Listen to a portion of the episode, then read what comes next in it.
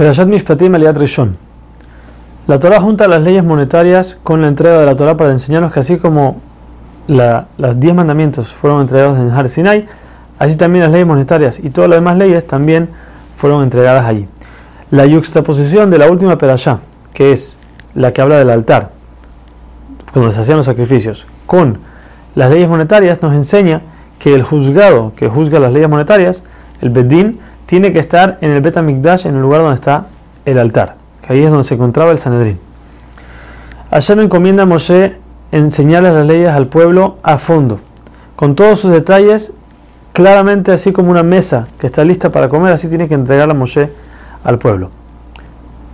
Le dice que no, las leyes de nosotros no, se pueden, no pueden ser juzgadas en, en los juzgados de los no judíos, de los gentiles, aun y que sabemos que la ley de ellos es igual a la nuestra porque todo el que se va a un juzgado no judío para hacer, para hacer una ley, está profanando el nombre de Hashem y le está dando honor a la idolatría de los gentiles. La primera ley que le enseña es la del esclavo judío.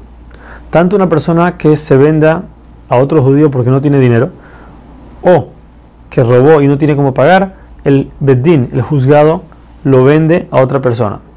Ahora esta persona tiene que trabajar por seis años y el séptimo sale libre. Su amo tiene derecho de casar a este esclavo con una esclava no judía para que los hijos se le queden al dueño como esclavos. Esto solamente aplica si el judío, el esclavo judío, ya tiene una esposa. También el amo está obligado a mantener a la primera, a la esposa judía del esclavo, tiene que mantenerlo todo el tiempo que su esclavo siga con él. Después de los seis años, el esclavo sale libre. Pero si él quiere quedarse en la casa de su amo, entonces lo que se tiene que hacer se lleva al bedín que fue el que lo vendió. Y si el bedín acepta, entonces se le lleva al marco de la puerta y ahí se le, hace un agujero en la oreja. ¿Por qué en la oreja? Es simbolizando que la, oreja que escuchó en Har no robarás, no hizo caso y por eso ahora tienes que ser esclavo. También, ¿por qué en el marco de la puerta? Porque el marco de la puerta fue el que fue manchado con la sangre cuando salieron de Egipto, en el momento en que Hashem dijo que Am Israel, el pueblo de Israel, son esclavos de él y no esclavos de otros esclavos. Y esta persona no hizo caso, por eso su oreja va a ser agujereada en el marco de la puerta.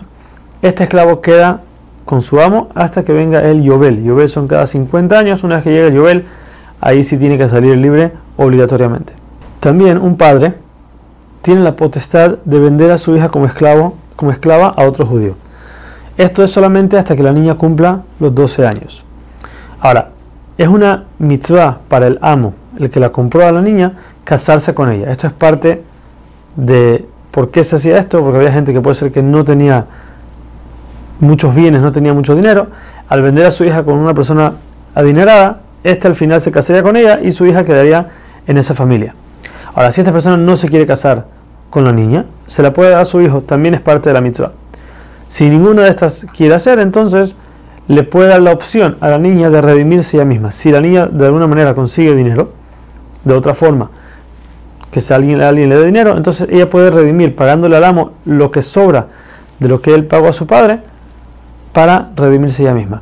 Ahora, si ninguna de estas cosas pasa, entonces la niña sale libre tanto a los seis años de trabajo o si llega el Yobel antes de este tiempo, o si la niña madura, ya muestra signos de madurez antes de estos dos, también será libre.